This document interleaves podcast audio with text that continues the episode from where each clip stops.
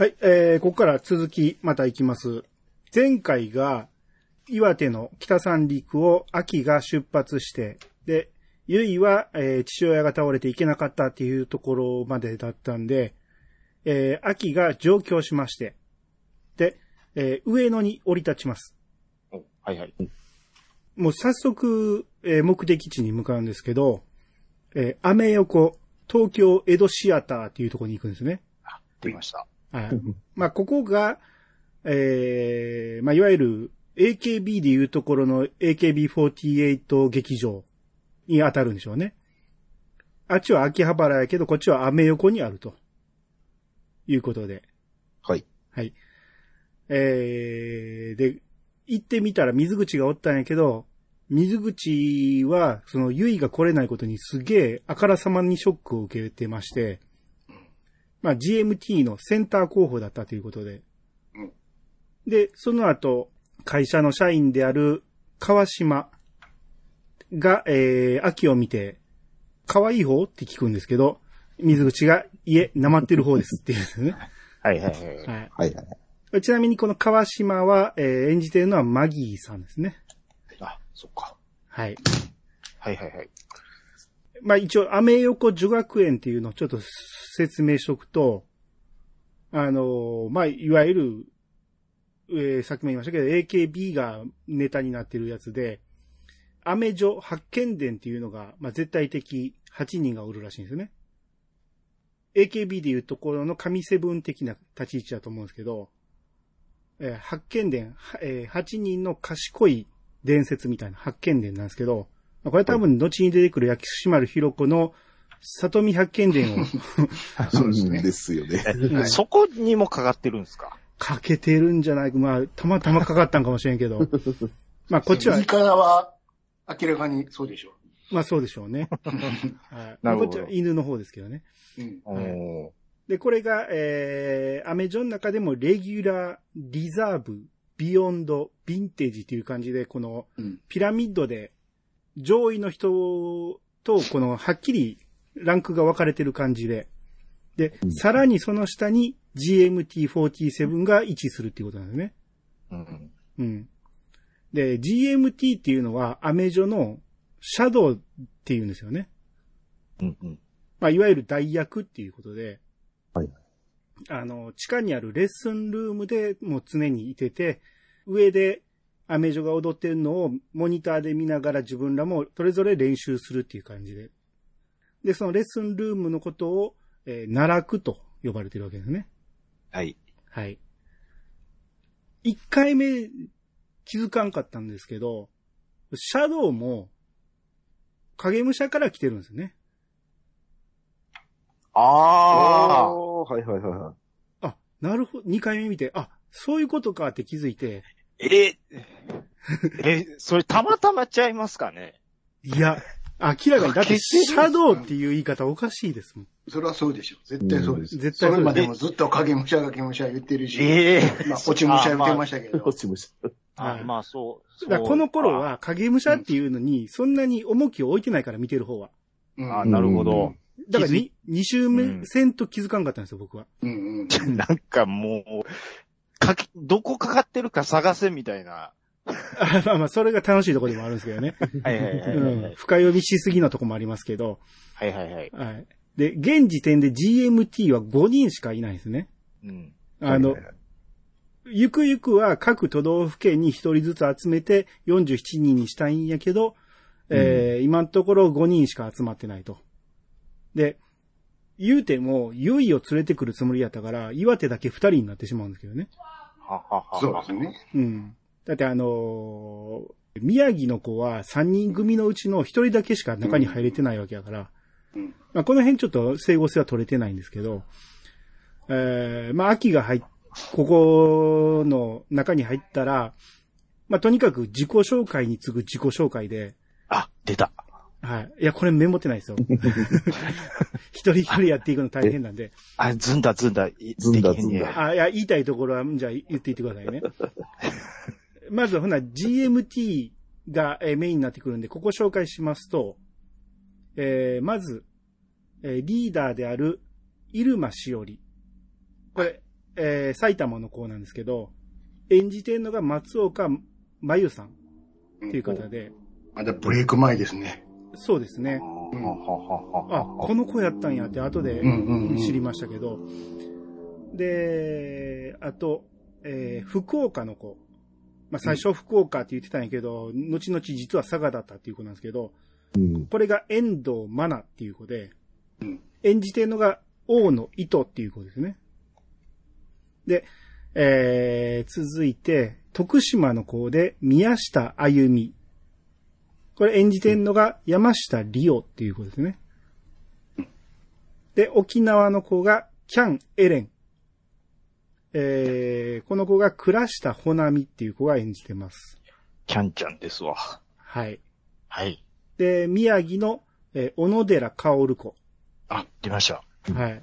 この子が結城美代っていう、えー子が演じてまして、えーこの子らまあみんなそれぞれ、えー自己紹介あるんですけど、まあ最初なんかちょっと、みんなちょっと腐ってる感じなんですよね。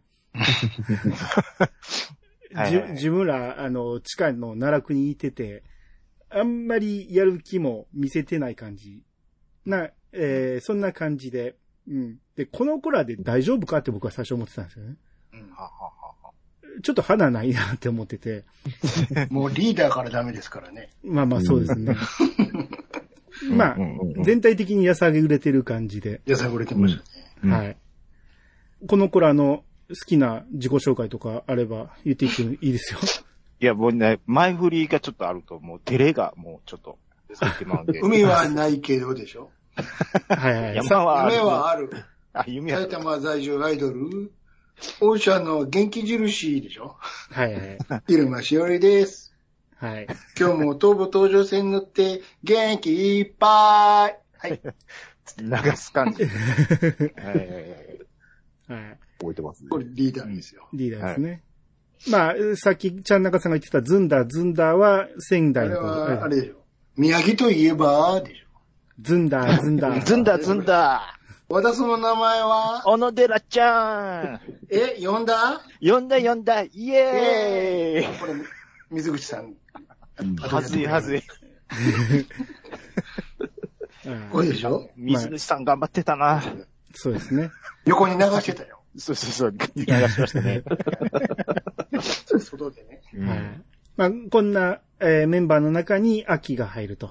うんうん、君にも自己紹介考えてもらうからね、みたいな感じで言ってましたね。はいはいはい。はい。で、えー、その後、秋は、えー東京の実家に一旦帰ります。で、えー一旦帰ると、えー父親黒川は、えーなんと女を連れ込んでたんですね。うん。すごいチョイス慌。ててましたね。すごいチョイスやったんですけどね。なぜ聞いてなかったからね。はい。そうですね。うん まあ、フェロモンムンムンの、うんはい。えっと、大久保さんです。大久保さんね。大久保さん。すごい。にもよって大久保さんですよ。そうそうそう。横顔がすごかったな。シャワー浴びてガウン着て出てきましたけどね。出てましたね。はい。一回巻き戻ってましたからね。キュルキュルキュルキュル。ちょっと体がセクシーと褒められたぐらいの時じゃないですか。そうそうそうそうですね。はい。で、あと、それに傷ついて、まあ、結局、実家に入らず出ていくんですけど、えー路上で東京の時の同級生に、えー会ってしまいまして、あったあった。はい。なんかネットアイドルやってるらしいなと、ちょっと踊ってよみたいな感じで言われて、えー秋は逃げていくみたいな感じで。あれちょっと思うんですけど、はい。はい。まあまあいい学校行ってたんちゃうんすか？そうそうそうそう。進学校言ってましたもんね。なんであんな、あんな感じも入ってるんかなっていう。まあ、その中の落ちこぼれがおるんでしょうね、どこにもね。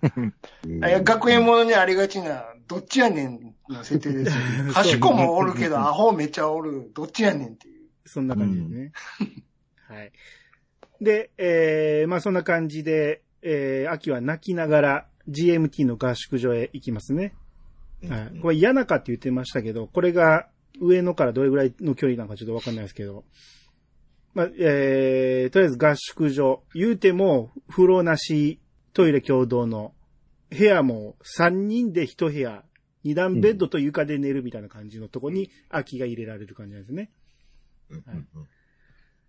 で、まあ、ちなみに、アメ状の、暦の上ではディセンバーっていうのを紹介しましたけど、はい。それのカップリングで、ペンフレンドはバンクーバーっていうのもあるらしくて、うん。うん。これはまあ、カナダからの手紙を想像してますよね。ああ、はいはいはい。バンクーバー言ってるし、ペンフレンド言ってるから、多分そっから取ってんやろうけど、まあまあ大した意味はないでしょうけど。バーを重ねたかバー、バーつながりだね。なるほど。韻を踏んだと。そういうことですね。うんうんうん。うん。で、えー、朝、秋が奈落に行ってみると、そこに太巻きがおったんですよね。プロデューサーの太巻きがいて、えーもう一人でなんか振り付けしながら踊ってると。うん。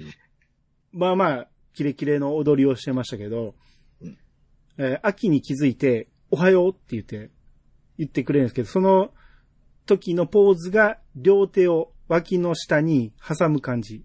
うん手のひらを脇の下に挟んで親指だけ立ててる感じでね。あの人も。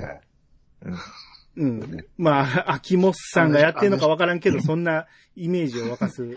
あの、親指一つで あんなに面白くできるってすごいと僕は思いますね。まあね。癖の特徴を捉えてるというか。そうですね。うん。あのポーズも本当最後まで見て、ああ、そういうことだったんだって分かりましたね。あ まあ最後の最後ね。あはい。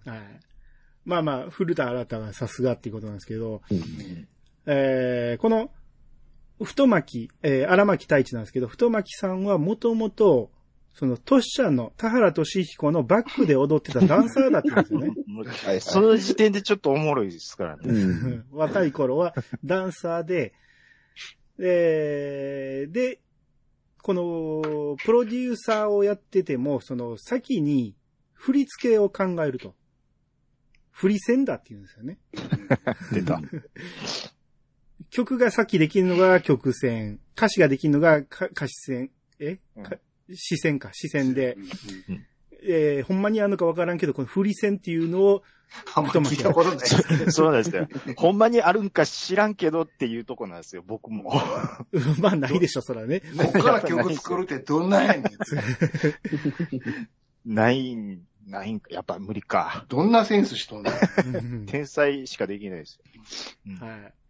で、だから、お座敷列車の時に、トシちゃんのモノマネの人が出てきてたのと、なんか関係あんのかなと思うけど、特に関係はなかったですけどね。うんうん。で、秋が、あの、岩手を出るときにうん、春子から手紙を受け取ってたんですけど、あ、そうやった。ああ。うんすぐ読めようって思うんやけど、全然読んでへん。東京来てしばらく経ってようやく秋が読み始めまして、うん。で、まあ、そこに春子の過去が語られてたんですね。はいはいはい。はい。うんうん。えー春子は18歳かな？の時に家出して、えー君でもスターだよに、えー出演をしたんですけど、前回オーディションに受かったいた、あれに出演したんですけど、そこで風立ちぬを歌いまして、うん桃江ちゃんの風立ちぬを歌って、え、ちゃうわ。風立ちぬは聖子ちゃん。聖子ちゃんです。聖子ちゃん聖子ちゃんですね。はい。の歌いまして、えー、ただ演じてんのは、えーと、また出てこい。頼みました。あの順番に思い出してください。えー、小さな巨人。小さな巨人は、誰やったっけ？えこんちゃんですよー、。こんちゃん。えー、大村こん。何こん？大はい村こん。有村くん、あ有村かすみ。はい。これ歌ってんのは有村かすみなんやけど、映像、映像有村かすみなんやけど、うんこの時の歌声は小泉京子なんです。そうです、そうです。うんうんうんで、この時にバックダンサーがついてるんですけど、はい。えーそこのバックダンサーのうちの一人が太巻きだったってことですね。あ、うん。うんうんううん。ん。踊るんですよね。はい。一人だけ年食っとるんですそうそうそうそう。二十何歳の設定ですよね、あれ。完全にフラワーダンサーズじゃん。うんで、まあ一応勝ちまして、で、135代チャンピオンっていうことになるんですけど、まあここから勝ち抜いていかなあかんって思うんやけど、この日でなんと放送終了となりまして、あ、番組が終わっちゃうんですよね。そうですね。はい。来週からモノマネ君でもスターだよ。あありそう、ありそう。モノマネ。めっちゃありそうやわ。はい。ちなみにしか小籔でしたね。あ、これがしかですね。せたわ。はい。で、えー、まあ結局、ここを勝ち抜くつもりで来たのに、番組自体が終わっちゃったっていうことで、うんえーやることなくなった春子は、えー原宿の純喫茶アイドルっていう、えー喫茶店でバイトすることになりました。よ。はいはいはいはいはいはい。えーこの後もオーディションを受けていくんですけど、うん。えースケバンがヨーヨー振り回す役のオーディションを受けたりするんですけど、うんうんうんうん。これは落ちてしまいまして、うん。えーだから要は、スケバンデカなんでしょうけど、うん。うん。斎藤由貴、初代の斎藤由貴が85年放送なんで、うん。うんまあ多お分、年代的にこれに落ちたってことでしょうね。うん。なるほど。ね。はい。で、あとテレビでは、セーラー服を脱がさないでが流れて、うん。ううんんで、その時、あの、喫茶店のマスターの甲斐さん、これ演じてるのが松尾鈴木さんなんですけど、松尾鈴木ですね。はい。うん。こいつらがテレビに出れて、なんで春ちゃんが出れないんだろうね、とか言ってうん。6番とか9番とか微妙だろ？とか言って。これ、これ、ちょっと笑いましたね。すいません。だ誰と誰でしたっけ？これ6番と9番でお終わってたからよかったけど、あと15番出てきたら、もう3カードじゃないですか。まあまあそうですね。そんなんや。これは、だから、おにゃんこ知ってりゃわかるんですけど、ちょっとお、おにゃんこ世代に説明してもらいたいですね、そこは。まあ6番は木原明ですよ。はい。ははははで、9番は名古屋美香ですよ。ほうほうほう。で、いわゆる15番のうん、辰巳を入れてもらったら、まあそこに、まあ、あと内海も入っていいと思うんですよね。なるほど。ああと、あれですよ、白石ですよ。あ、白石か。白石綺麗どころ白石だけ入れるんですけど、うん。そういった意味ではこの3人なんですけど、3人じゃないんやって思うとこも笑いましたね。まあまあそうですね。2人だけなんやって。もしかしたら辰巳いなかったかもしれないですね。ああ、かもしれないですね。15番なんでね。はああ、そっか、まだ入ってないってことですねい。。可能性はありますよね。うんあ、まあでもセーラー服出してる頃にはおったんじゃないかな。おったと思うんですけどね。うん。もう、この世代間の盛り上がりが。この6番と9番なんて微妙だろうな、攻め力は笑いました。笑いましたね。あと、歌だって4番より、はるちゃんの方が上手いしさ、4番のほど言うな。まあそこそこ可愛いんだけどね、言うて。まあ4 4番は、4番はデビュー聞いてみんなひっくり返ったんやから。まあね、あれ、ごめんなさい。4番って国章さんでした違いますよ。大体ですか？新田絵里です。あ、そうなんや。マジかって。ま鈴鹿ひろみよりも先にこっちがびっくりし まあ、一応可愛さではエースだったんで、うんう。うんん。ちなみに、この、アイ、喫茶アイドルなんですけど、はい。これも前回言ったあの、マンハッタンラブストーリーと一緒なんですよね。なんで喫茶店なんかっていう。ああ、なるほど。うんあれが、あへれー喫茶店が舞台なんですよ、あのドラマ。へで、そこに、あまああ、出てくるんですけど、そこにマスターはね、うん。あの人なんですよ。あの松岡君、TOKIO の。おうで、そこに常連に来るのがこの松尾さんなんですよ。あえこれセルフパロディですね、これは。あ、なるほどね。うんはいなんや。うん。ちなみにタクシーの下りもやっぱりそうでした。ああ、なるほどね。タクシーの運転手で、オミ君出てましたね。はいおまけにキョンキョンも運転手でした。あ、そうなんや。はい。なるほど。そうなんですす。ごいな。はいはいはい。で、手紙の中の春子が言うには、その素人前世時代だと。うんうんううんん。で、素人っぽくない春子はオーディションになかなか受からないんですよね。うん。うん。うん。うん、うん、うん。この純喫茶アイドルに、ダンサーを辞めてスカウトになった、えー太巻が来まして、うん。う。うんん。で、まあ自分ススカウトだっていうことを名乗ってて、で、まあ、は、春子は話しかけられなかったんですけど、あの、机の上に置いてた太巻の名刺を勝手にポケットに入れたりしてて。あ、はいはいはい。うん。まあ、この時はまだ喋ってないんですけどね、ほぼ。うん、うん、うん。うんで、ここで、春子の手紙は終わるんですね。うん。うん。うん。なぜここで、こんだけしか言いたくなかったんかっていう。慌てて書いたからちゃいます。まあ、ど、まあ、ドラマの都合上でしょうけど、とりあえず小出しに見せてるんですけどね。うんで、秋は、まあ、東京で学校に入るんですけど、朝比奈学園芸能コースに、えー転入します。もう明らかにあそこですね。明らかに堀堀越ですよね。はいはいはいはい。はい。なんか、売れてる子は学校後編とか言ってましたからね。そういうことね。なるほど。それがステータスになってると。うんはいはい。で、あと、秋が街中歩いてると、そのキッチンカーの中から、そばですか？うどんですか？豆分ですか？って聞こあ、出た。聞いたことある声。これ、あの、しげじ兄さんが最初の、えー紹介の時に言ってたああそうですセリフでね。うんはいはいはい。これ、キッチンカーにはアンベそばって書いてて、出た。はい。中にはアンベちゃんがいてたんですね。うんううんん。だから豆舞大使として、えー全国回るみたいなこと言ってたけど、キッチンカーで東京まで来てるっていう感じだったんだね。うんうんで、えーあれ最初に言いましたっけね？えっとね、東京に来てからね、ナレーションが秋に変わってるんですね。あそうそうそうです。はいはいはいそうそうでしたっけ？切り替わってますねあ、そっかそっかう。ん。最初の岩手の段階は夏だったんですけど、ここから秋に変わってる。あ、これすげえなと思って。なるほど。うんはははははヒロインがナレーションするってなかなか珍しいなとうん思うんですけどね。で、アンベちゃんが出てきた時に秋のナレーションで、ずっと内武者をやってくれていた人なんです。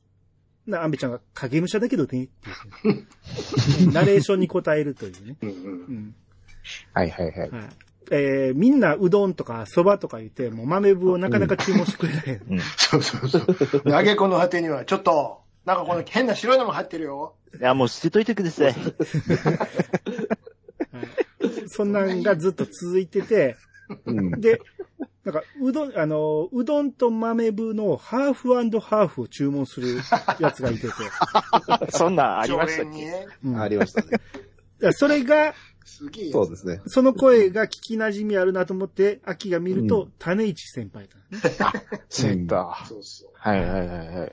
はい。まあ、ここでは、えー隠れて、まあ、一応話しかけなかったんですけど、う。うんんえーその後、まあ、GMT に、まあ、だんだん馴染んできた秋で、で、えーみんなで寿司食べに行こうっていうことになって、うん。うん。で、一応秋が夏場っぱに電話で、いくらぐらいかかるか相談するんですよね。うんうん。で、ま回っ人ぐらいだったかなって。そうそう、回ってるのどれぐらいって言ったら、な夏場っぱが、1000円あれば自分だべっていう。回ってないのはって言ったら、ま、2000円あれば自分だべっていう、ね。ほんな秋もそんなもんだよねって言って。で、夏が、メニューがねえ時にはな、適当にって言うんだ。もし足んなかったら、その時は謝り倒して、皿洗いでも何でも済んだなっていうね。うん。絶対あかんやつやん、これ。冗談でもこれはダメでしょ。金持たずに回らん寿司屋入ったら、うん。夏場っぱちょっと無責任すぎるなと思うけど、まあ、もしかしたら夏場っぱのその北三陸はそれくらいで食えるんかも食えしれない。るんでしょ。そ、その感じでしょうね。かもしれない近いし。まあまあで言うてもね、言うてるんでしょうね勝江さんとニコニコ笑ってましたけどね。うん引っかかりやった、みたいな感じで。うんまあ言うても3、4千あれば食えるんでしょうね。うん。うん。岩手でもね、もしかしたら、そあの田舎だったらね。うんうんうんうん。で、えー、劇場のすぐ目の前にあるブライ寿司に行くんですね。うん。うん。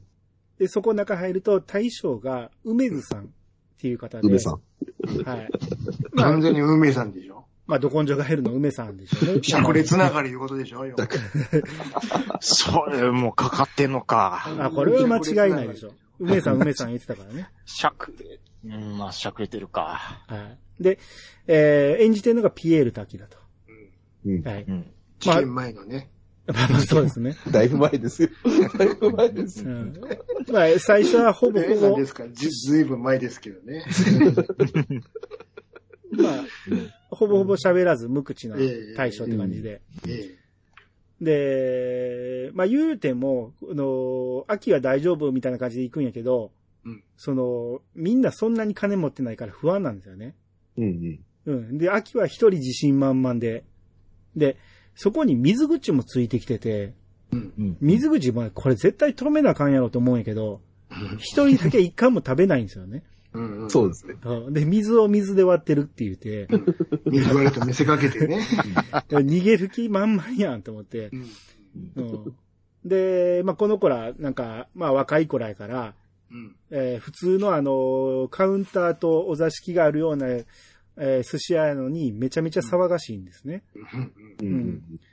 で、えーなんか好きな女優の話題になってうん、秋は鈴鹿ひろみって答えるんですよね。うん。うんうん。まあ、えー岩手におるときにビデオで見てたから。うん。うん。それに憧れてるっていうのもあって、そう答えて、ほんならたまたま隣の席に鈴鹿ひろみがいたんですね。でえ、その会話を聞いてて、秋たちの分も払って店を出てて、うん。で、出るときに秋が鈴鹿ひろみを見つけて、うん。あ、鈴鹿ひろみがおった追いかけなって思って追いかけるんですけど、うん。えーメンバーもみんな出てきて、うんえー鈴鹿ひろみにごちそうさまでしたって頭を下げるんですけど、他の客もゾロゾロ出てきて、みんなの、そうみんなごちそうさまでしたって言ってて、ああ、ああ、みたいな感じでしたけど。うんうんで、この秋がこの鈴鹿ひろみに憧れて東京に出てきたっていうことをつ告げるんですよね。う。うんん。まあ、鈴鹿ひろみはただ単に隣の女の子、隣のテーブルの女の子が、えー自分のこと憧れてるって言ってくれたから、まあ、起用しただけで、まあ、そんなに気にもかけてない感じで。で、一方、東京に来てた種市ですけど、えー潜水士として空港の拡張工事をやるっていう言って出てきてたはずやのに、なんか、うん会社辞めて岩手に帰る予定だって言ってるんですよね。うん。うん。だっていう拡張工事に回してもらえず、スカイツリーの建設の方に回されてしまったと。うんうんで、潜るのは全然、なんぼでも潜れるねんけど、高所が恐怖症で、もうブルブル震えて仕事にならんということで、えー結局仕事は辞めちゃって、うんうん。えーだちなみに、あの、太巻きが上野に劇場を作ったのは、スカイツリーができるからっていうことで、それを見越して、こ、これからは秋葉ではなく上野だろうって言って、うん。うん。ここに注目して、えー作ったんですけど、もともとスカイツリーの名前の候補の中にうん、東京江戸タワーっていうのがあったんですよね。へえ。う。うんん。まさにそのまま EDO タワーで、えーそこを取って EDO シアター、江戸シアターになったってことですね。うん。うん。うん。はい。これは、また別の日かなまた、えー寿司屋に行った時に、えー太巻きと鈴鹿が、隣の席に座ってきて、うんあ、だからこれあれや。えー種市先輩種市と、そう、種市と秋が二人で、いえー寿司屋に行った時に、おごってやるって言ってですね。そうですね。うん。その時に太巻きと鈴鹿が二人揃って隣の席に来たんですね。うん。太巻きが、付き人に女優志望の面白い子がいるって言って、鈴鹿に進めてくるんですよね。えー、付き人つけた方がいいよって言って。あ、あ、はいはいはい。その流れですよね。はいそれが秋のことだったんですね。うん。うん。えー、だから、太巻きは、秋のことは、あのーお座敷列車の映像を見てるから、その動画をし見てるから、その潮祭のメモリーを歌ってたっていうのを知ってるんで、まあ、潮祭のメモリーつながりで付き人にしたらどうかと。あ、はいはいはい。うんあ、そうやったそうやった。で、鈴鹿が、えー、まあ、ことあるごとに大将に話しかけるんですけど、喋らずに微笑み返すだけなんですよね。うん。で、鈴鹿さんが、何あれ小林薫のつもりかしらって言ってるんですよね。俺も思ってましたね。な小林薫みたいな表情してんなと思って。なんか、え、ああいう映画があったらしいですね。映画かドラマかが。あ小林薫が寿司屋の大将になっている。あ、はいはいはい。うんちょっと似てましたからね。目の感じね。そうそうそうそう。うんで、ヨイが、この、そろそろ状況できそうだ、言うて、メールしてきまして。で、えー、そろそろユイちゃん出てこれると思ったら、その直後に、ユイの母親が失踪してしまいます。はい。あうんうん。結局、秋は鈴鹿ひろみの付き人になることになりまして、その前にさっきの寿司屋のとこでバチ切れませんでした秋が。谷内先輩に、ああ、ありましたね。あ、はいはいはい。ありましたね。お客さんって、うん。やめてください、お客さん、ちょっと、ってうん。止めてるのに。うん。俺あの初恋の相手はこんな人だったのかよって。要は、根性、根性ねえな、みたいなことですよね。南部ダイバーでうん憧れとったのにって。うんなんだよ、情けねえな、いうことでね。うんはいはいはい。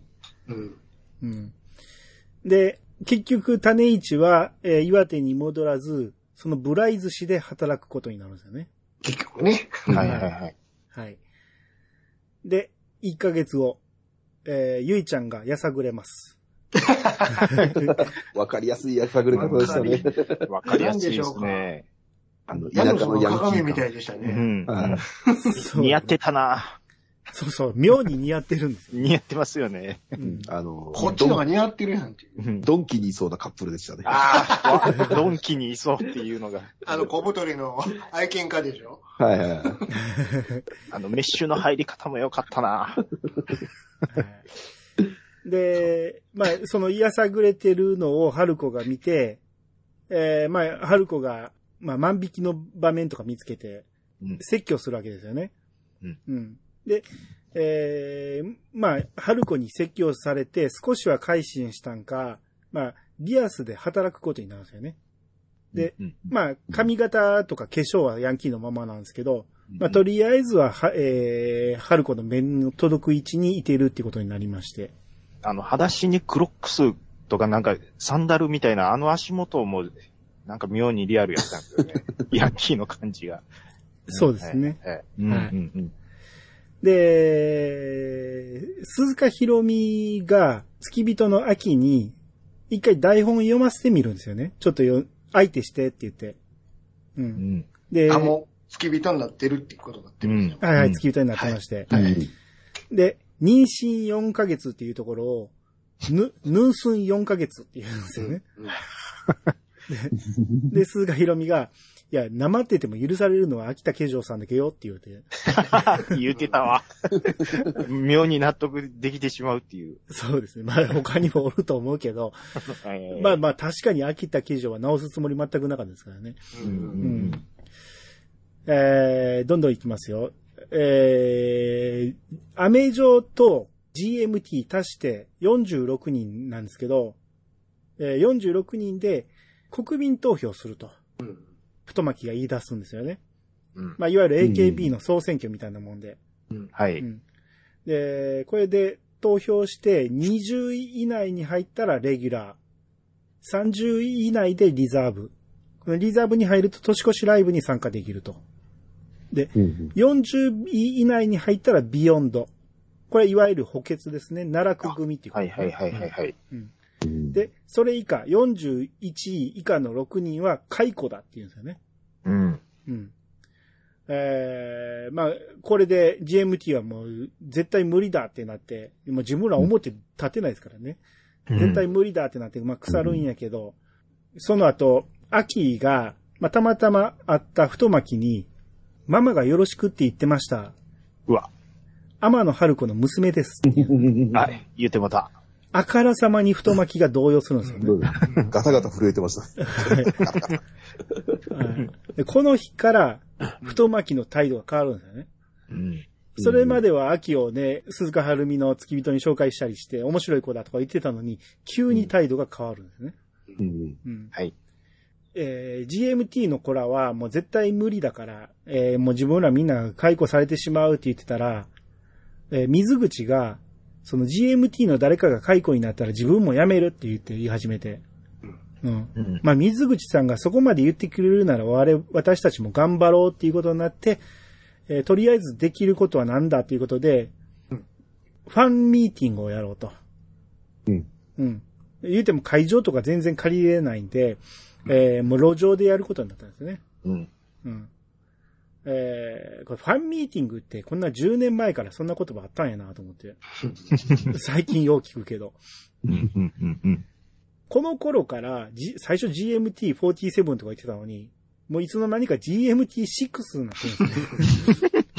増やすの諦めてるやんと思って。もう、もう来ないってことで。そうですね。うん。うん。はい。それどころか減る可能性がありますね。解雇になったらね。ですね。で、まあ、ファンミーティングとか頑張ってて、まあ最初は全然あかんかったんやけど、うんえーやってるうちに雑誌の取材が入りまして、うん、GMT を取り上げてくれるということで、で、その取材に来たのが響きだったんですよね。う そうですね。ん。ちょっと出世してましたね。そうですね。なんか、第一線アイドル評論家って言われてて、うんうん。で、兼カメラマンっていうことで来てるんですけど、なんか雑誌に125回もコラム連載してるんですよね。そうですね。いや、月一の雑誌、まあ、週一やったとしても、うん何年連載してんねんと思うんですけど。だって岩手に付きっきりやったじゃないですか、ちょっと前まで。ちなみに雑誌の名前は週刊プレイガイですか？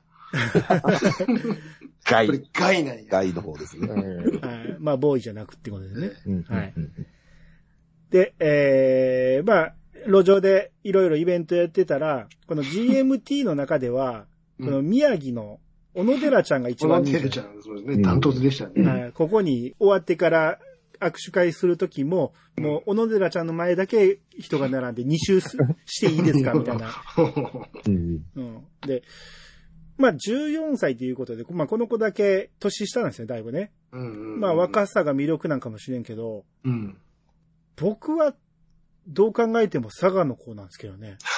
知らない僕は、僕はとかって言い出したらもいや、あの中やったらダントツ佐賀の子が可愛いと思うんですけどう、うね。ん。ぐ、ぐほこほこほの子ね。そうそうそうそう。うん。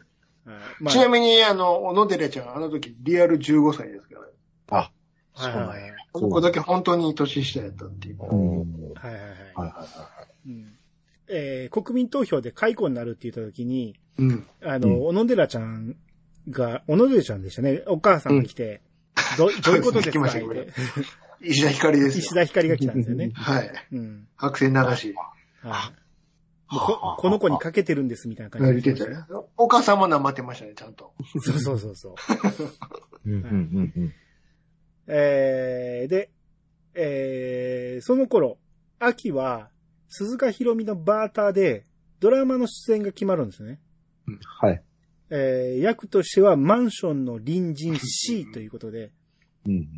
で、ちょっとセリフが一行だけあるんやけど、一回読んでみって言ったら、スマダさん、先週引っ越しましたよっていうね。お 思いっきりなまってて、な、なかなかなまりが取れない、ね。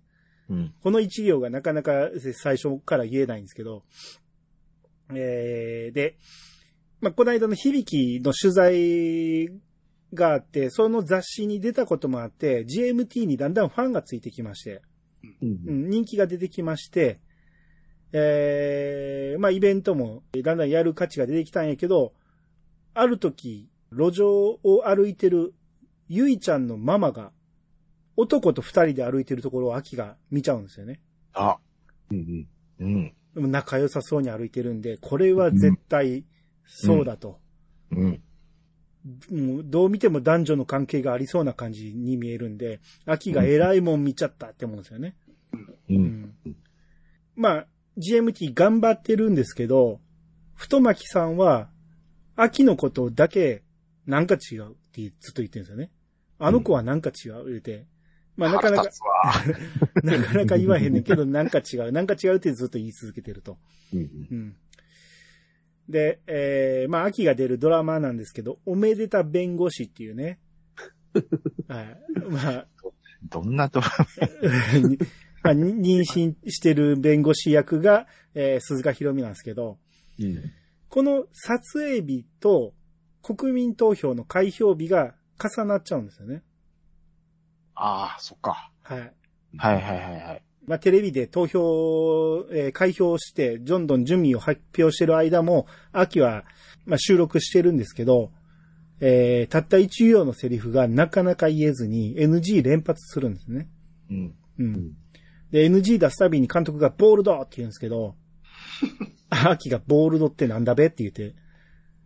で、まあ、何回やってもずっと NG 繰り返すんで、繰り返していくうちに、えーみんながボールドって言うから、秋もボールドって一番、お前が言うなって。一番元気にボールドって叫ぶようになるうん。ちなみにボちなみに、はいはい。はい、どうぞどうぞ。ちなみにボールドって、あの、カチンコのことなんですね。うんうんあの、シーン撮る前にカチンってある、あの、シーン何、何の何、何カットって書く。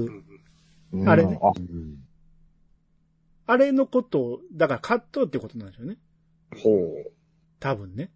なるほど。はい。ちなみにこ、このドラマの監督さんはベンガルさんでしたね。ベンガルさんでしたね。東京乾電池の。はい。勉強とか。嫌な喋り方してましたね。なんかそうですね。はい。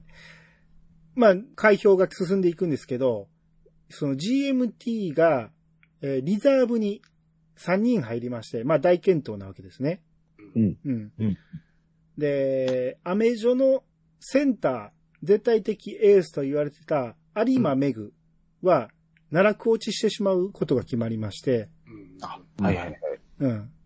えーこの有馬メグ、まあマメリンと呼ばれてますけど、うんえー演じてんのが足立理香ですね。はい。はいあ、セータはい。まあ確かに可愛らしいんで一番目立ってましたけど、えーこの子がちょっと調子に乗りすぎてたということで奈落落ちしまして、ー。うん。で、38位に、えー呼ばれたのがキャンちゃんだったんですね。沖縄のキャンちゃん。はいはい。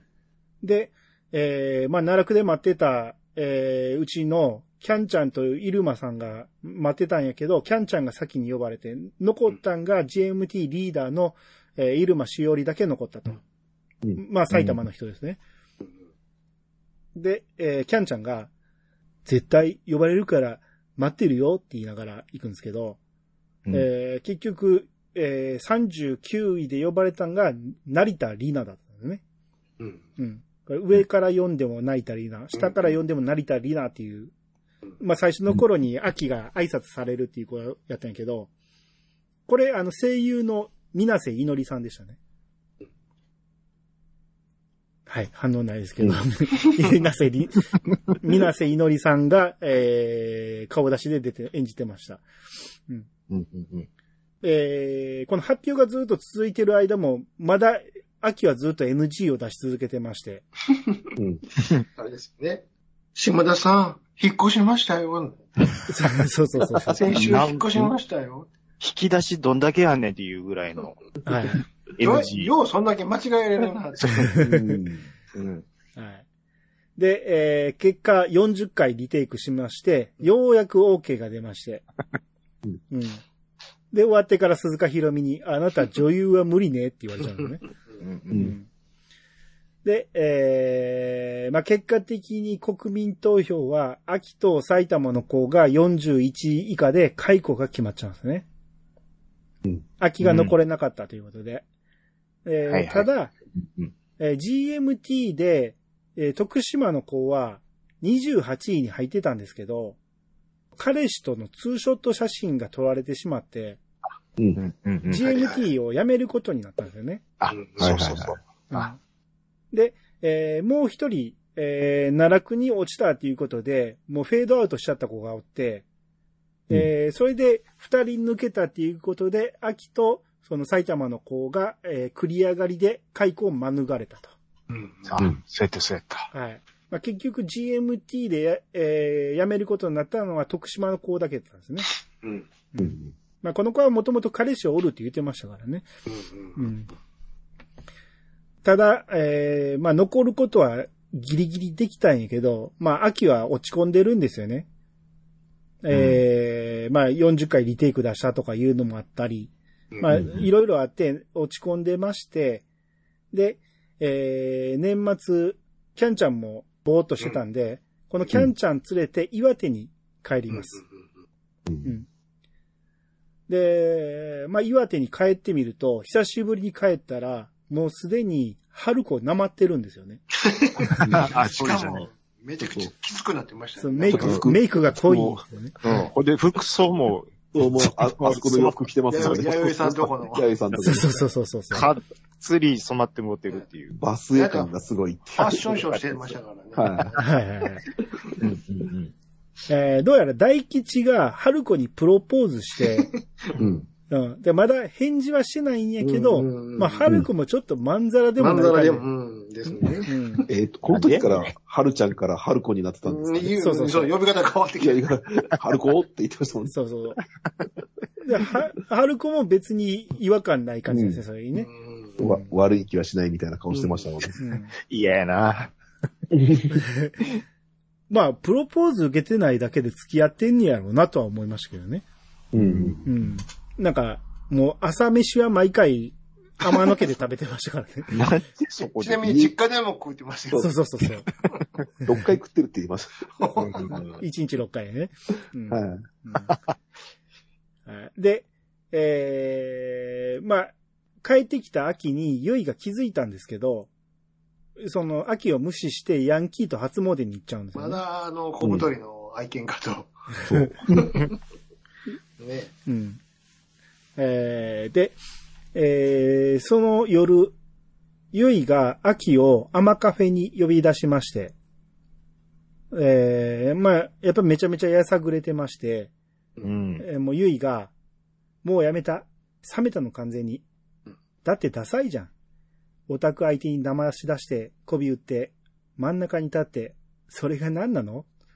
暦の上ではディセンバー？だから何？絶滅危惧種下町アイドル？知らねえよ。その下でしょ？要するに。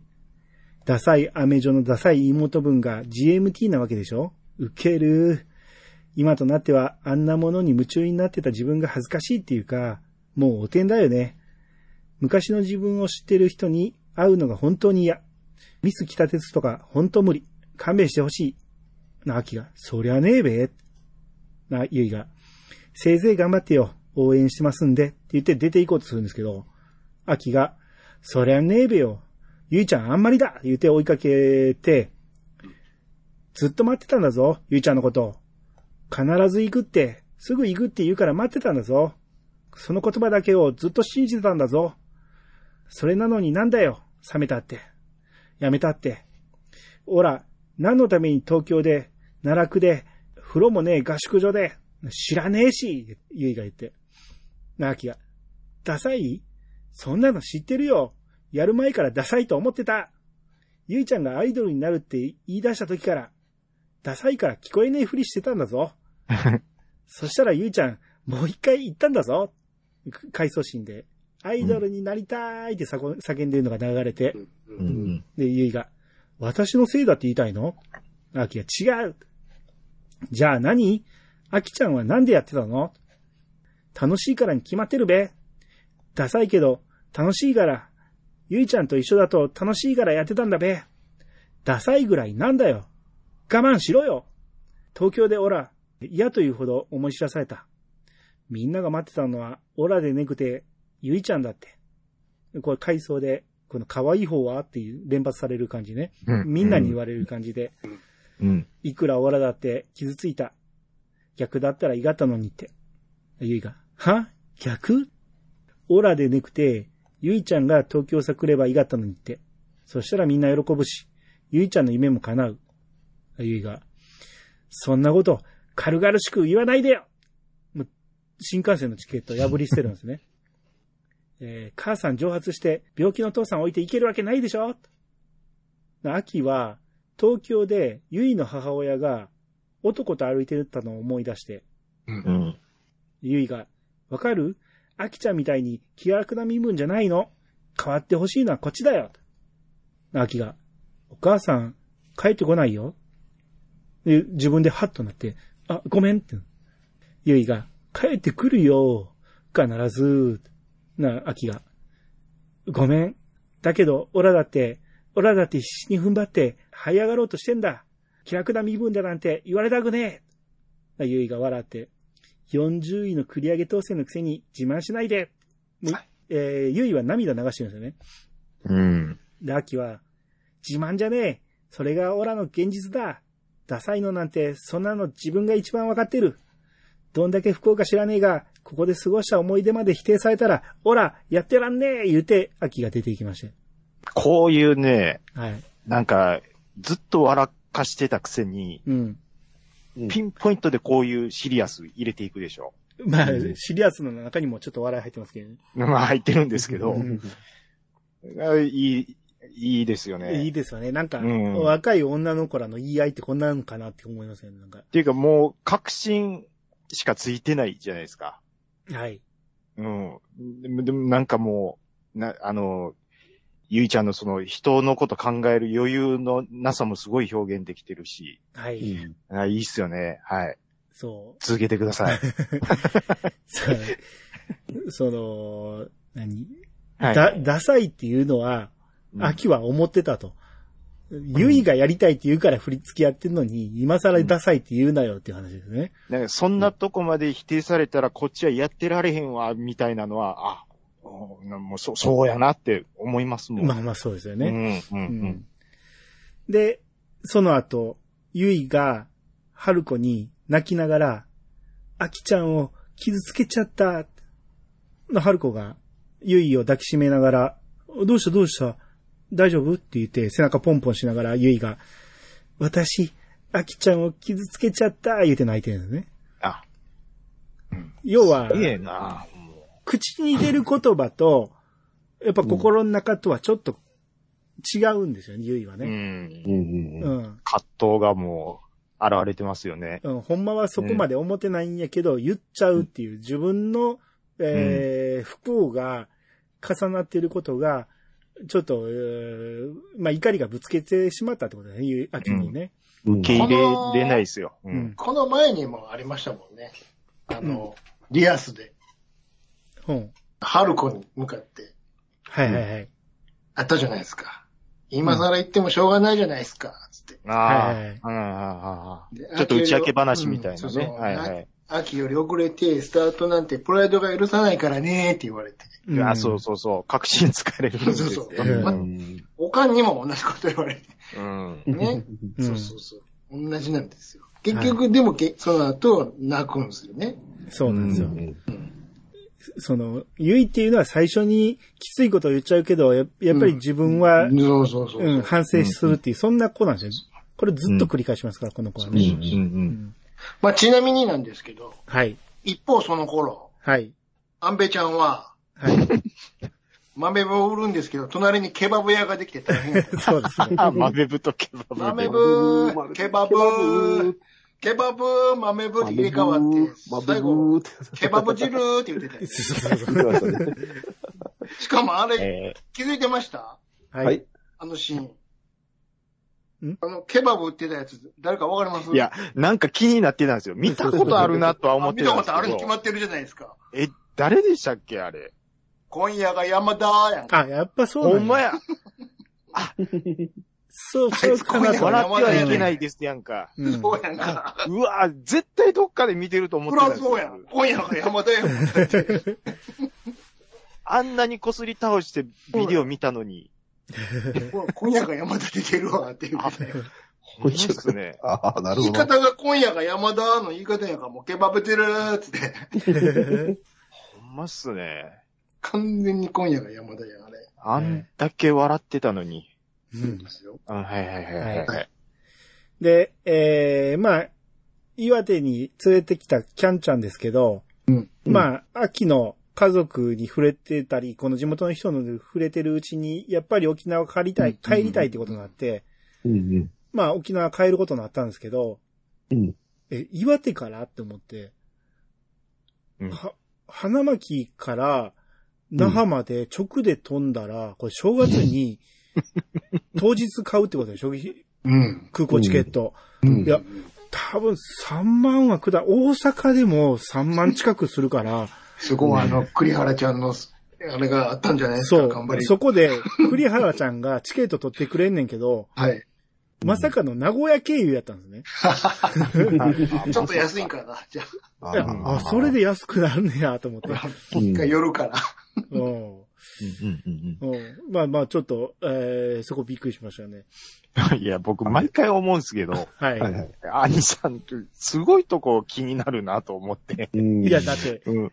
うんいや、僕も花巻までよく行ってたんで、ああ、まあそうか伊丹から行っても高いから、結構1ヶ月2ヶ月前からうん安くなるタイミングで取ってたんやけど、うん。なるほど。正月に当日とか買ったらめちゃめちゃ高いやろうと思ってたんですよ。ああ、もう経験があるからこそっていうとこそうそう。そう。しかもキャンちゃん金ないやろうって思って。るんですね。うん あれ、空港までの行き方説明してましたけど、うん。一回で覚えれるんですかね？無理でしょ。書いてもらうな。回あと、そう、土地と土地の距離感のなんか、塩梅がちょっとおかしかったら、すごい気になったりするんで、そうそうそうそう。アイニさんのその地理感の気になり方ってすごいなって毎回思いながら参加させてもらってます。ああ、まあまあ、うん花巻は多分遠いと思うけど、花巻空港遠いと思うけど、送ってやれよって思うんですけどね。うんはいはいはいはいはい。うんはい。で、正月1月2日、えー夜の7時30分から、おめでた弁護士新春スペシャルが放送なんですよね。うんはいはいはい。要は秋が出たやつね。ですね。えー、ということで、天野家では、プラズマテレビと HDD レコーダー、レコーダーを購入します。こんだなはい。それはまあ、はいはい孫が出るとなったら金は出すでしょう。うん。うんうんうん。で、春子が、その、秋に、まあ、ゆいとなんかあったんかって聞くんですけど、秋は、ひどいこと言って傷つけてしまった。謝っといてけろって言うんですよね。まあ、お互い傷つけてしまったっていう自覚はあって、自分が悪いと思っているってことですね。うんうんうんうん。で、えー、まあみんな集まって、まあ新年会しながら、秋がいつ映るんか言って見てるんですけど、まあうんやっと秋が出てきたと思ったら、そのシーン、えー、セリフカットされてまして、うん。うん。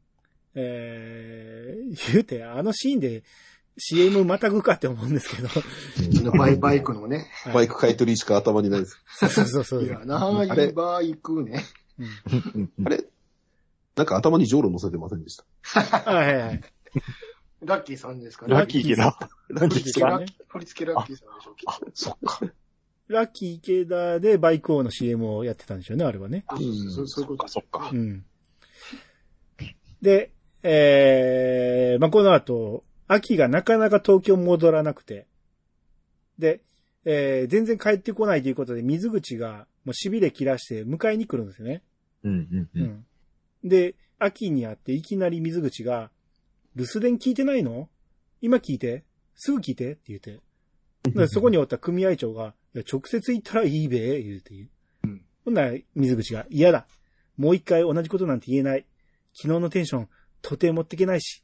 ほらうん、早く聞いてって言う。で、まあ、秋が、えー聞き始めると、メッセージは16件ですって言って、まあ、水口が連発で入れてるんですよね、自分の思いをね。うん。まあ、要は、えー GMT には秋が必要だ、言うて。まあ、それをずーっと延々と言ってて、うんあと、、GMT のメンバーが一件ずつ入れてて、で、種市とかアンベちゃんとか鈴鹿ひろみとかがみんなメッセージ入れてくれてて、うん、で、水口が、ね、みんな君の帰りを待ってる。だから、一緒に帰ろうって言ってるところにゆいが来るんですよね。うわ。うんやさぐれゆいちゃんが。う。うんん。ほな、秋が逃げてしまって、で、まあ、隠れるんやけど、まあ、結局、えー話し合うことになって、で、えーまあ、この話が、まあ、ゆいのために頑張ってたのに、冷めたとか言われて、もうどうすればいいかわからなくなったって秋が言ってて。だからゆいは、冷めたんじゃなくて諦めたんだと。なら、秋に、その、自分のために頑張ってって。もう、秋ちゃんのことちゃんと見てるから、応援してるから頑張ってって言って、まあ、ここでなんとか、えー二人の関係持ち直しまして、そこでゆいちゃんが、色紙を持ってきてて、色紙とマジックを渡して、サインしてって言って、あ、そうや。こう逆になんねや。はい。秋がサインして、それを見たゆいが、あるんだ、って笑ってる。うん。まあ、仕返しですよね、これはね。うん。こういう逆になるんですよね。はい。それはあるやろ。アイドルやってんねんから。うんで、えー、マーキーが東京戻ることになりまして、で、そのゆいが、なんか手作りした紅白の数珠みたいなの渡してきて、まあそれ、まあブレスレットなんですけど、それを秋がはめるんですけど、えー、北鉄乗ってから、えー、春子からの手紙が荷物に入っていることに気づくんですよね。うん。えーまあ、それを読み出すんですけど、えーその、春子の手紙で、こないだの続きです。えー事実として確実に知っておいてほしいから、包み隠さずすべて書きます。うんうん。昭和59年夏、アイドルを夢見て、ママは開通したばかりの北鉄に乗って上京しました。その頃、親身になってくれてたのが、マスターのカイさんと、まだ駆け出しスカウトマンだった荒牧太一さん。80年代半ば、アイドルは試行錯誤の時代でした。で、ここで映ってんのが、セイント4なんですけど、出ました。セイント4が、出ましたハートブレイク太陽、セイント4じゃないですか。が、肩の上に、ん乗せて、なんかもう違いますよ。ハートブレイクタイヤはスターボーイですよ。あ、スターフォーか。すいません。セイント4違った。不思議東京シンデレラですよ。そう記憶が間違ってる。似たような感じだったんで。すいません。はい。な肩の上に人を乗せて、肩の上にそうなんです。って雑技団みたいなことやってるんですよね。そうなんです。体張っとるんです。はい。で、えー次の映像がおにゃんこで、うん次の映像がクラッシュギャルズなんですよね。もう、うんもうアイドルが試行錯誤の時代に入ってる いろと。んなね。まあ僕らはそれリアルタイムで見てるか見てたら、からね。そうですね。はい。女子プロ大人気でしたもんね。そうそうゴールデンタイムにやってたし。そうですよ。そう考えたらそれまでのアイドルとはだいぶ変わってきたなっていう時代ですよね。うん。うん。まさに試行錯誤ですね。はい。で、えー、回想シーンで、当時の太巻が若い頃の春子をタクシーに乗せて、えうん。で、デビュー前の鈴鹿ひろみが歌う、潮祭のメモリーを聞かせるんですよね。うんうんうん。それがとんでもない音痴で。う。うんん。うん。で、あ、ちなみにこのタクシー運転してんのは若い頃の黒川なんですよね。う。うんん。うん。将来の春子の音ですよね。うん。えーで、この黒川は、その、運転してるだけやのに、もう太巻にえらい口止めされて、絶対言うなよ、アホんだら、アホんだら、アホんだら、2万5千円渡されてましたね。関西弁で。アホんだらほんだら、ほんだら、わかりますよね。うん。帯谷さんですよね。帯谷さんですね。新喜劇の帯谷さん。ああ、なるほど。ポット、ポット、ポットですね。そうそうそうそう。うんえーで、その太巻はうん、この下手くそな鈴鹿ひろみの代わりに、春子に歌ってくれって言うんですよね。んで、鈴鹿ひろみの名前で、歌声は春子でレコード出したいって言うんですよね。うん。これ結構衝撃的な、ええってなりましたけど、これ初めて聞いた時ね。うん。うん。うん。で、手紙で、断れなかった。ううん。断る理由がなかったと言うべきかしら。ママはその日、マイクの前に立ちました。鈴鹿ひろみの影武者として。っていうね。うん。で、まあ収録するんですけど、その、その映像で歌ってんのは有村架純、声は小泉京子なんですよね。うん。まあこのメタ的に言うとここも影武者なんですけどね。まあまあまあまあ。うん。うん。はい。で、えー、現在に戻りましてうん、その、秋が、このイヤホンで、潮祭のメモリーを聞きながら歩いてるんですけど、これ、ママなのかっていう、思うんですよね。で、そこでいろいろ思い当たるわけですよ。うんその最初に、えーカラオケで、黒川が勝手に曲を入れたんやけど、春子が無理無理無理言うて、言いながら消したこと。うん。あと、天野春子の娘ですって、太巻に伝えたら、急に態度が変わったこと。この辺を、が思い当たるわけですね。うん。うん。で、えー、回想シーンで、この夜のベストヒット10っていう番組で、うん。いろいろ。出ましたね。はいはいはいはい。はい。清水、清水美智子。そう清水美智子が、あ、そうと。まあ、ベスト10を、もうオマージュなんで、まあ、黒柳徹子役ということでしょうけど、まああ、そこで1位を取るわけですよね、この、潮祭のメモリがね。うんただ、えー、鈴鹿ひろみは出てこなくて、うん、で、まあ、映像だけ流すってことになるんですけど、その後ね。うん。うん。で、えー、それを見あてる。ちょっとちなみにですけど、はいはい。このベストヒット10、はい。ちらっと名前出ましたけど、黒柳さんは当然、みっちゃんじゃないですか。はい。うん。久米さん、なぜか糸井さんじゃないですか。ああ、まあそうですね。あ糸井さんとみっちゃんがいいって誰が指名したと思います？これ。うん？この役二人。これに、この二人にしてくださいって言ったの、キョンキョンらしいですよ。へへえ。え。っていうのをキョンキョンが自ら言ってました。ポッドキャストで。うんあそうなんやあれ、あれ私なんだよねって。へえ。あその時ねの、その時のゲストは、ああれでした、ちゃんと。あの、監督でした。ああ、はいはいはい。おーはいはいはい。で、過去のアマちゃんこと振り返る回っていうのが上がってますんで、よかったら聞いてください。あ、はいはいはい。わかりましなん、うん。糸井さんにする、な、理由って何かあったんですかね？わかんない。ぴぴったりなのは、この人しかいないっつって言ったらしいわ。あ、へえ。へえ。うん。なるほど。うん。で、本人が言ってたから間違いないと思います。はい。で、この夜のベストヒット10を、えー、喫茶店のマスターとかうん、客が見てるんですけど、もう、えー、メロメロなんですよね。この、鈴鹿ひろみの歌声とか、うん歌ってる顔を見ながらメロメロなってて、うんはるちゃんも頑張んないとねって言うんですけど、うん。その時の春子がにっこりして、はーいって言うんですね。うん自分が歌ってんのにね。うん。ううん。うん。うん。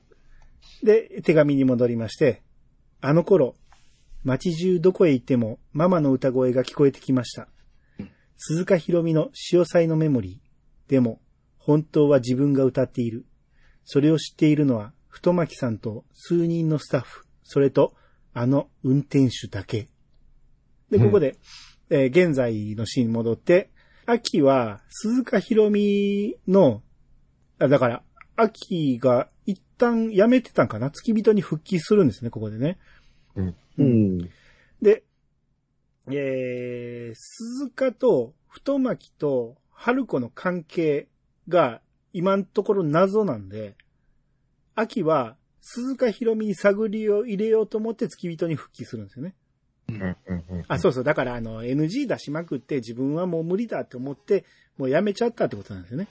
うん。うん。うん。うんそれでか、うんえーまたやらせてください言うて復帰したということで。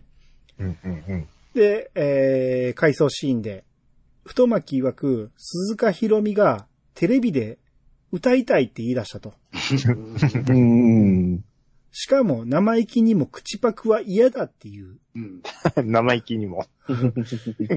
それはだって口パクすりゃ問題ないのに、口パク嫌だって言うから、それは大事じゃないですか。うん。それが、その4週連続第1を取ったところで本人登場になるわけなんですね。初登場なんですね、これがね。うん。で、そのシーンで、えっ、と、春子がスタジオの別のところで、ちっちゃいところで、えー歌わされるんですけど、モニターが2つ並んでて、一つには OA って書いてる。まあ、オンエアですね。一つは OA って書いてて、もう一つは口元って書いてるんですよね。う。うんん。そのモニターが2つ並んでて、春子はそのモニターを見ながら別室で歌って、テレビで流れるのは春子の歌声が流れるってことなんですね。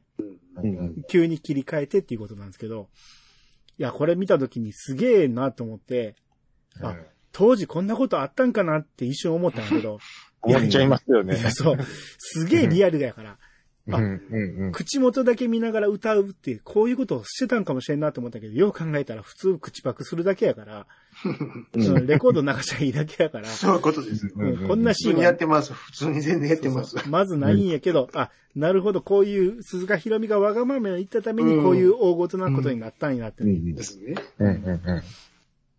で、えーまた手紙に戻ってうん、鈴鹿ひろみの影武者として、ママはいくつかの歌番組に出た。うん出た、出てはいません。声だけです。うん鈴鹿ひろみより早くスタジオに入り、人目につかないブースに閉じ込められる。本番、口の動きをモニターで見ながら歌い、鈴鹿ひろみが帰ったことを確認してスタジオを出る。うん。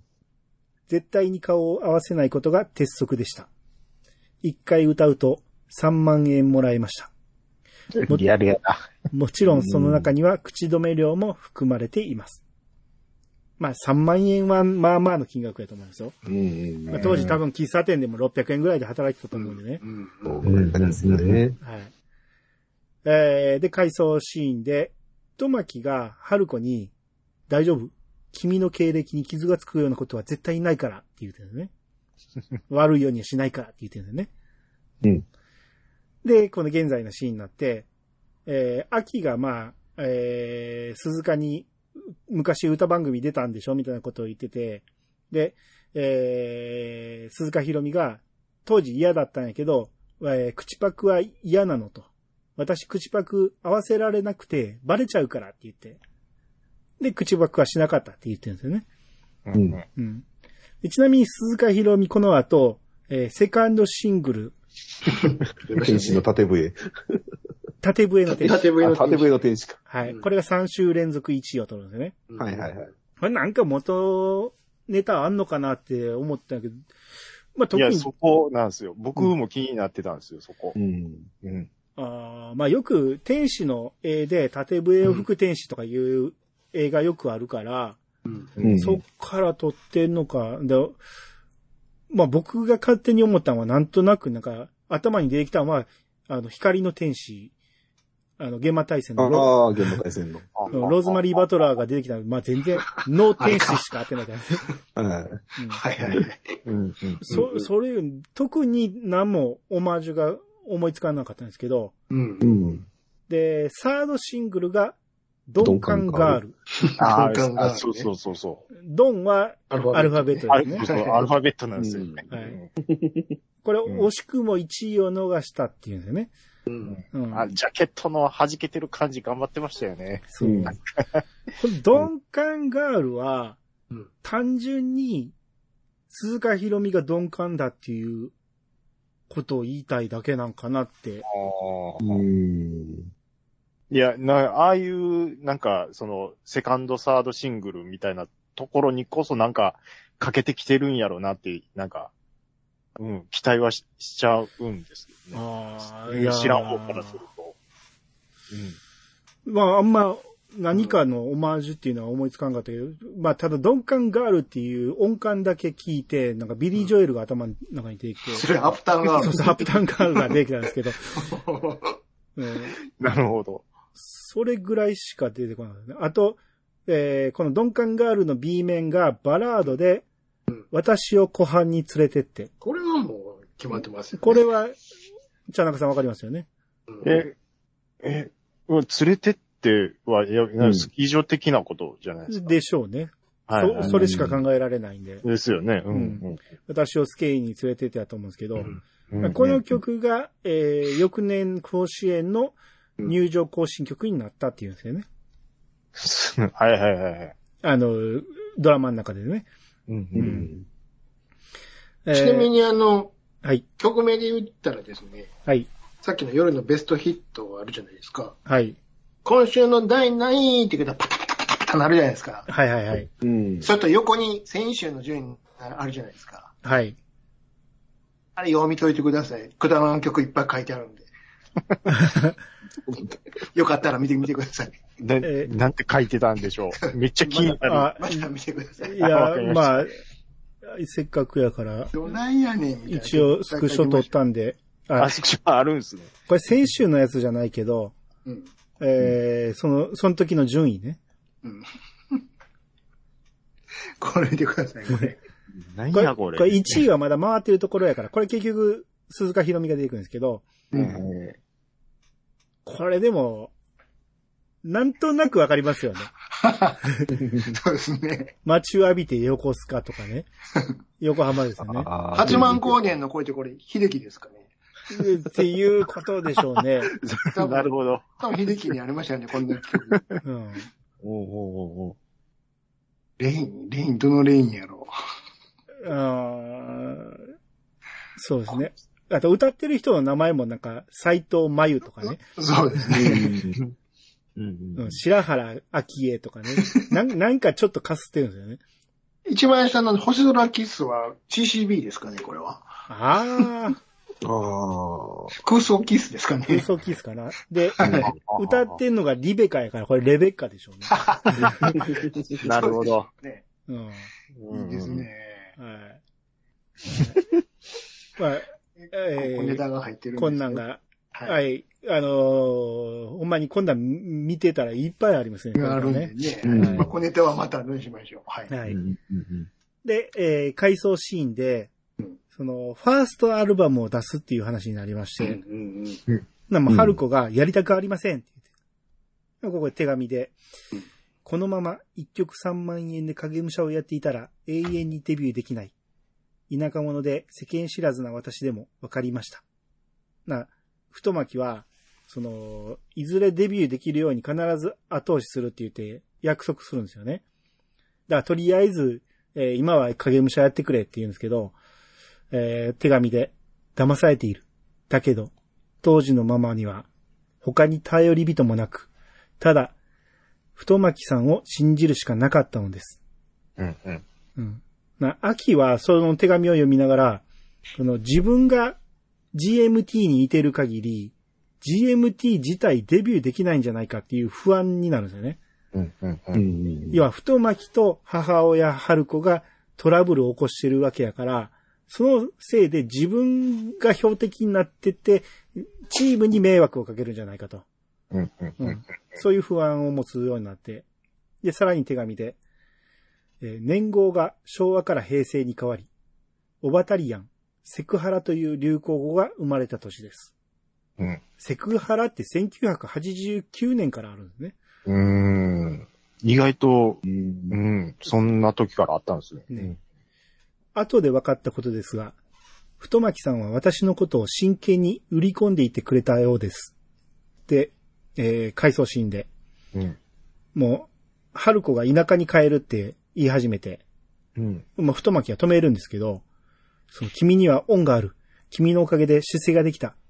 もちろん才能も認めている。このまま埋もれさせるのには惜しい。せめてあと一年。せめて携帯電話がもう少しコンパクトになるまでって言って、まあ、手に持ってるのは肩から吊るすタイプなんですよね。ショルダーホンですね。はい。で、春子が、だったらお願いがあります。潮祭のメモリーを歌わせてください。私のデビュー曲です。もう一度あの歌を歌わせてください。今度は自分の名前で。それはカバーするってことなの？もともと私が歌って世間はそう取らないよ。リバイバルだと思うよ。鈴鹿ひろみの知名度に頼るってことなんだよ、それは。そんなの分かってます。手紙で。そんなの分かっている。だけどママは、それほど追い込まれていた。そのことを、太巻さんに知ってほしかったのです。な、太巻が。がっかりだな、君には。プライドってものがないの？潮祭のメモリー歌えばヒットするよ。そりゃ当たるよ。けどさ、それ、なしでしょ。禁じ手じゃんそれをやらないためにあらゆる、テーブルをバーンって、春子が叩いて。うんプライドなんてあるに決まってるじゃない。なかったらとっくに諦めてます。プライドあるから、このままじゃ終われないから、今日まであんたの言うこと聞いてきたんです。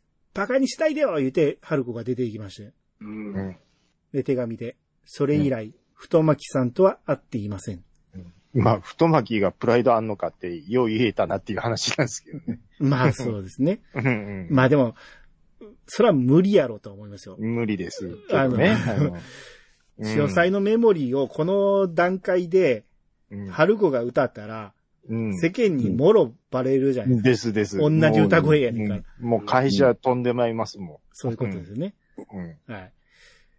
で、えー、その日に、東京を出るためにタクシーに乗るんですね、春子はねうん。で、その時のタクシーの運転手が黒川だったんですね。うん。うんうん。えー、当時24歳。で、春子は覚えてないんやけど、黒川は春子のことを覚えてたと。それはまあ春僕、ここのシーン結構好きなんですよね。あ、どうぞ。はい。春子にしたら、一タクシー運転手やけど、黒川からしたらすごい話を聞いちゃったわけやから、うん、うん、うん。で、その後流れてくる、えー、詳細のメモリ聞くたびに、あ、あっちの子が歌ってんねやって思い出すやろから、まあ、それは強烈な印象残ってたんでしょうね。うん、うん、うん。で、その春子を上野駅まで行って降ろして、で、えーロータリーで車を回して引き返そうとしたら、また春子が乗ってきたんですよね。うん、うん、うん。で、車内はもう無言やったんやけど、このラジオから潮祭のメモリが流れてきて、で、黒川が、えー鈴鹿ひろみ、歌がうまいねって言って、えー褒めるんですけど、な春子はそれに怒ったんか、やっぱり上野に戻してって言って言い出したんだね。うん。な黒川が、いや、これ歌ってるのお客さんですよね。で、ここで、これがきっかけで、春子がもう思いの丈をぶつけてくるんですよね。うん。うん。だからこれは結局、あの場におった運転手の黒川にしか話せないんで、うん。自分の不満とか全部ぶちまけてきまして、うんで、えー、まあ、この後喫茶店行くんですけど、黒川は、もう春子の歌声のファンになってて、ファン第一号なんですよ。あなたのっていうですね。うんうん。熱い思いをぶつけてくるんですよ、黒川がね。うんううんうその様子を、その喫茶アイドルのマスターがもうドギマギしてるんですけど、この後、春子は歌手になれなかったけど、黒川のお嫁さんになったってことなんですね。うんうん。だから結局、その、春子が唯一、その影武者をやってて、その、心が救われた瞬間というか、うん。もう黒川のその一言というか、うん。ここだけなんですよね。なんか心救われた瞬間みたいなのが。純粋にファンと言ってくれたんが黒川だけなんで、そうですね。うん。そういうことですよね。うんここ結構好きです、僕。はい。はい。ちなみにですけども、はい。うんさっきのこの、このちょっと前の、バカにしないでのとこあったじゃないですか。はい。うん。あれで週またぎなんですよ。あ、はいはいはい。あ、で、うん今の週から月曜日、この話からうん。月曜日なんですけど、うん。その時の秋の最初のナレーション好きなんですけど、うん。ああー、はいはい。バカにしないでって選手が流れて、うんはい。という今週は割とヘビーな幕開けですが、徐々にいつものバカみれいな感じに戻ると思います。言ってましたね。徐々にバカみてえな。バカみれいなみ。たいな話。うんそれがバカみてえな 基本やっぱそこに持っていきたいですからね。そういうことですね。はい。はいはい。で、えー黒川は春子に自分がファン第一号って伝えたんですけど、うんえー秋にファン第一号と伝えたのはストーブさんでしたね。うん、そうですね。うん。あ、そっか。はい。えー、で、秋が、その電話で春子に手紙を読んだんで、ほら、ママみてえな歌手になりでって言い出すんですね。うんうん、何回目かと思いますけどね、これがね。で、えー、太巻が GMT のデビュー曲を作り始めまして。まあ言うても、踊りだけ始まるんですけど、曲も C もないのに、踊りの練習が始まるんですよね。はい。うんなんせ振り線ですからね。フリーセンです。それも、うん。GMT に踊らせるというね、うんで、えー、まあそんなんしてる間に、秋は高校、高校卒業しまして。うんで、だから鈴鹿ひろみと太巻が昔付き合ってたっていう話を聞きまして、で、鈴鹿の希望で、えー、鈴鹿ひろみが独立して、で、同じタイミングで太巻も独立したと。当時の事務所から抜けたってことなんだよね。で、まあ、多分、太巻が事務所を立ち上げたってことなんですけど、その独立の時に、その手をかけてた歌手志望の子がいたんで、太巻は迷ってたってことで、えーデビューさせられなかったことを太巻はずっと気にしてるっていうのを聞きます。秋は。うんうんうん。まあ、春子のことですけどね。うん。えーで、えーストーブさんが仕事で一旦東京に来まして、で、秋と会うんですけど、だからストーブがもう、えー岩手に帰るっていう直前になって、秋が、その、東京でストーブのお母さん見たって言っちゃうんですよね。のうんあ、そう、あ、そうやったわ。別れる間際に。はいはいはい。男の人と一緒だったっていうところまで言っちゃうんですよね。あらららう。んうんうんでも、多分帰ってこねえぞって言っちゃうんですよね。うわ。ストーブそれ聞いて、めっちゃ困るんですけど、うんありがとう。聞かなかったことにするわって言うんですよね。うん。うんまあ、精一杯の返事でしょうけど、それがね。なんちゅうことを今言うんやっていう。うんいや、ほんまですよ。ちなみにこの時に、マスターに初めて娘で言うんですよね。あ、まあ、はるあああはるちゃんの、娘言ってましたね。はるちゃん、え、はるちゃんの娘なの？つって。うんうんうんそうそう。うん。まあ、徐々に徐々に、だからこれも岩手の時と一緒で、うん徐々に徐々に見せていく感じなんですよね。最初に、うんうんうん要は、春子が黒川のタクシーに乗ったっていうシーンが何回も何回も映るんやけど、うんそこにぷ足し算でちょっとずそうつ足していく感じ一緒ですね。うん。うん北鉄のあれと一緒ですね。はい。で、うんえーさらに、その、詳細のメモリーっていうあの曲の謎もちょっとずつ解けていく感じでね。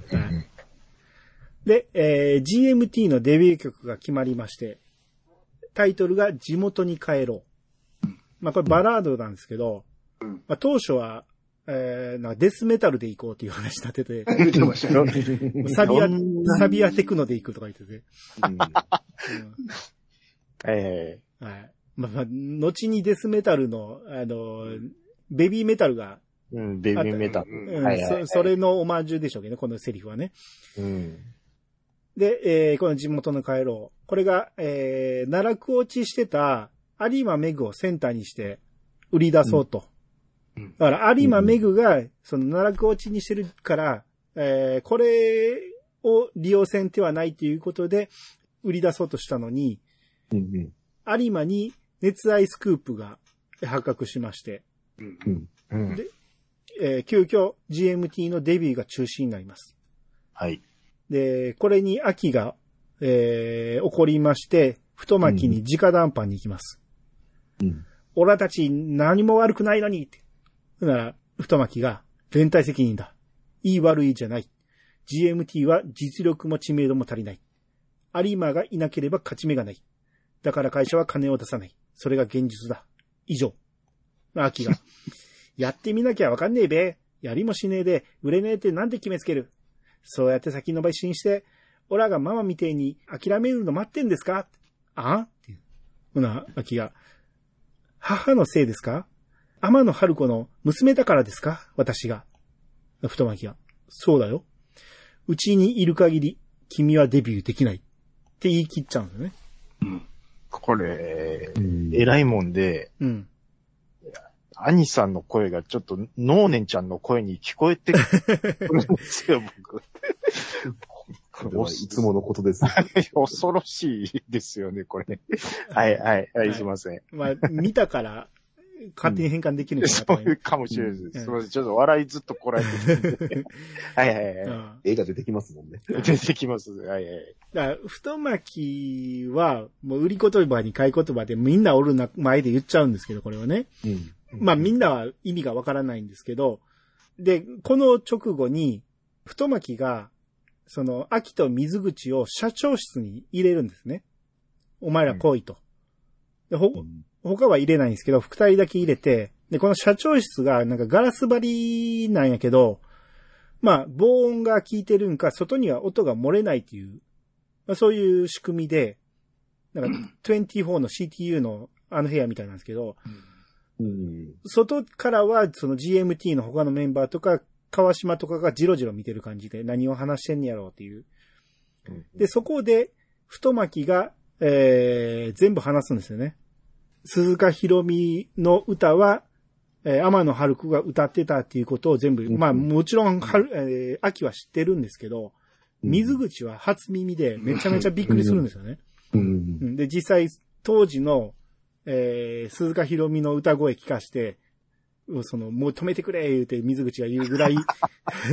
で、そそれを見てる周りの絶、対、絶対音感があるから、僕ダメなんです、こういうの。そうそうそう。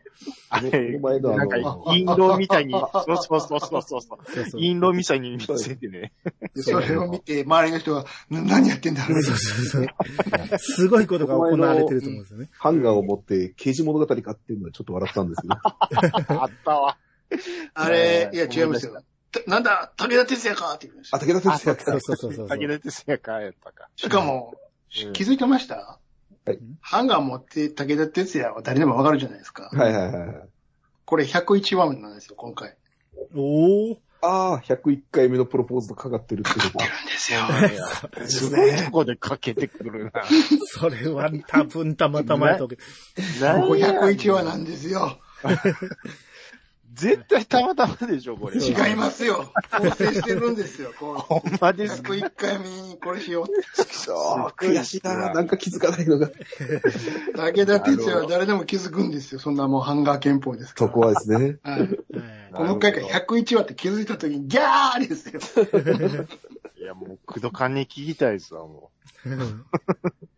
はいでう。、はい。えー太巻が秋に、えーだから、うちの事務所にいる限り、潰すって。どんな社長なんですか？所属タレントに向かって潰すっていう。すごい、うん。直球っすよね。うん。ね、でももう他の事務所に行ってくれってことなんですね。もう言ってたもん、なんか。うんうん。